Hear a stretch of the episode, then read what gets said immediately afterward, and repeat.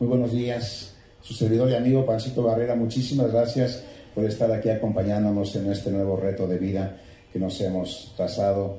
Y muchísimas gracias a mi niña de honor, todos, todas, muchísimas gracias por acompañarnos.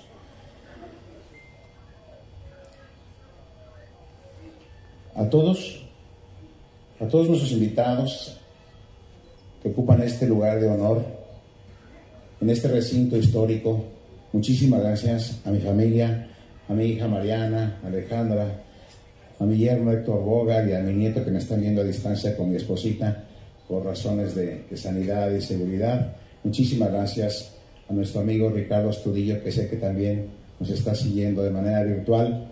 La agenda es ahorita para él muy difícil, muy comprometida, pero le mando también un saludo. A los medios de comunicación que nos acompañan, amigos, muchísimas gracias. Ustedes son la principal fuente de comunicación y ese puente de enlace con la ciudadanía. Ocupan un papel muy importante para nosotros. Hoy refrendo mi compromiso que he llevado durante toda mi vida de escuchar y atender a la gente. Esa va a ser nuestra clave. Esa va a ser mi apuesta porque es la gente lo mejor y más importante que existe en nuestra hermosa ciudad. No hay obras, servicios ni acciones que tengan sentido si no se hacen a partir de lo que nuestra gente desea y necesita. Y ese es desde hoy mi principal compromiso con la ciudadanía. Nuestros más de 30 años en el servicio público me han permitido conocer las caras y nombres de gente que empeña su talento y esfuerzo en beneficio de la sociedad como todos ustedes, a través del arte y la cultura.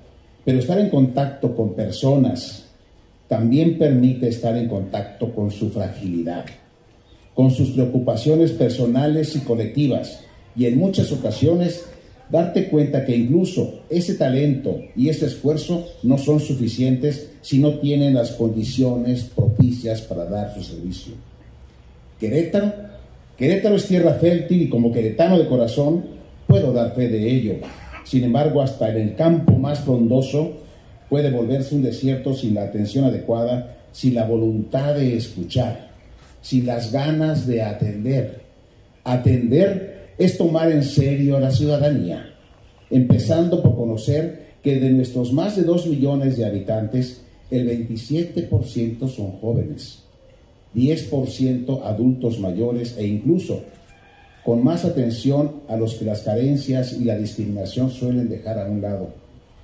Como nuestros más de 30.000 habitantes de lengua originaria e indígena o los más de 28.000 niños y niñas que no saben aún leer ni escribir reconociendo que nuestra diversidad es nuestra riqueza, nuestra riqueza humana. Es por ello que busco ser diputado, porque como legislador tendré la oportunidad de incidir directamente en el diseño de políticas que permitan las condiciones para que todos podamos beneficiar y crecer juntos. Vamos a impulsar juntos leyes y reglamentos que obliguen al gobierno a tomar en cuenta la voluntad de la población. Vamos a obligar a que las disecciones no solo atiendan criterios técnicos y económicos, sino que también y sobre todo atiendan a la voluntad social, a las necesidades reales de la gente, que garanticen además un impacto claro en la mejora de la calidad de vida de toda nuestra comunidad. Por mi desempeño y trayectoria profesionales, estoy convencido de que el impulso a la cultura, el arte, la ciencia, la tecnología y la educación es fundamental para el desarrollo humano. Querétaro se distinguió hace mucho por ser un baluarte nacional y, e internacional en el desarrollo cultural, construyendo importante infraestructura y diversos apoyos a creadores y promotores como todos ustedes. En una zona metropolitana con más de 20 museos y galerías, más de 30 teatros y auditorios, escuelas de iniciación artística, redes de bibliotecas y centros culturales, hoy vacíos o apenas sobreviviendo a causa de una miopía y desinterés en este rubro. No podemos permitir que todo ese esfuerzo se siga deteriorando y reduciendo, porque si hoy una pandemia es la excusa perfecta para dejarlos marchitar, no lo será por siempre. El dejar morir estos espacios, así como el desamparar las ideas y a la gente creativa de nuestro Estado, es negar a la cultura, el arte, la ciencia y la educación como herramientas de prevención del delito, fortalecimiento de la salud mental y acciones transversales y en beneficio de toda la ciudadanía. El rediseño de nuestra política cultural se traducirá no solo en el empleo y oportunidades para el gremio artístico, educativo y científico, sino también en el fortalecimiento del tejido social humano y en el entorno en el que lleve a cabo cada uno de nosotros. Una sociedad que escatima para la cultura, para la historia, para la ciencia y el arte, acaba con su propia historia, acaba con su presencia, con sus raíces, con lo que le da sentido a su presente y con lo que le puede dar rumbo a su futuro.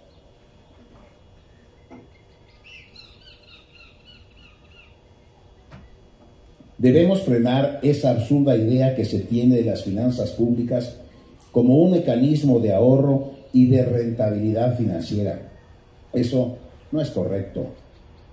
Se ha venido aplicando en las últimas administraciones como un enorme costo social y provocando sufrimiento y mucho rezago.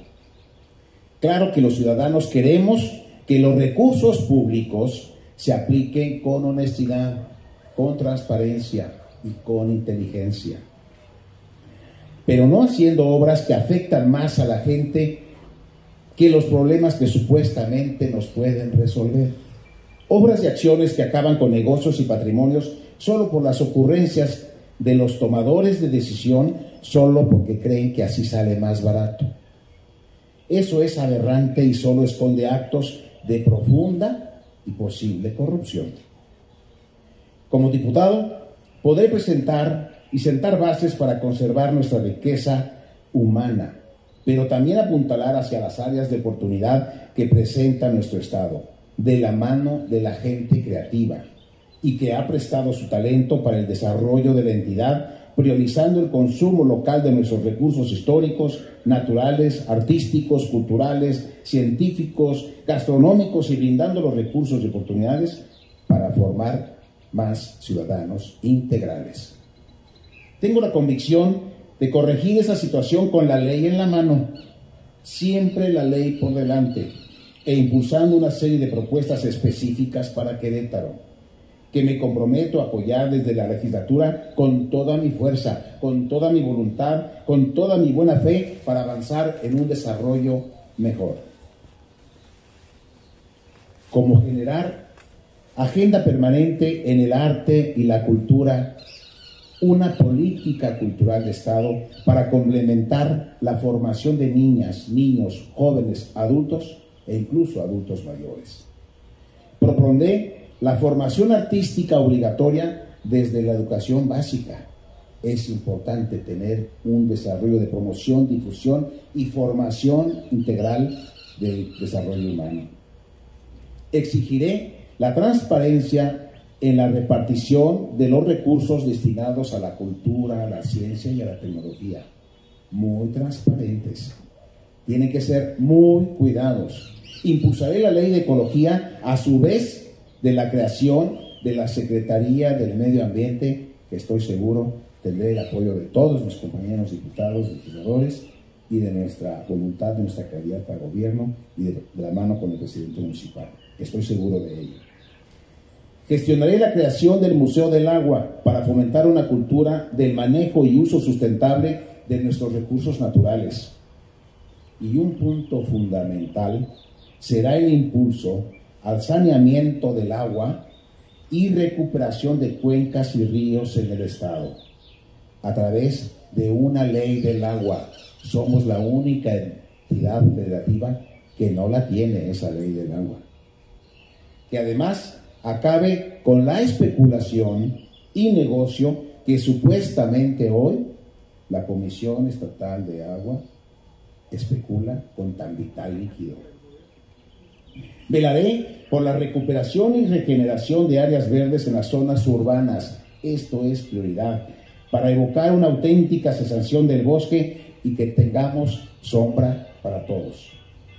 Apoyaré la reactivación del proyecto del tren rápido México-Querétaro y hoy iniciamos en este ícono recinto histórico para que todos nos subamos a ese tren del progreso, del desarrollo y del avance por Querétaro y por México. Así lo haremos, tía Katia y Jaime, para poderlo lograr. Un aplauso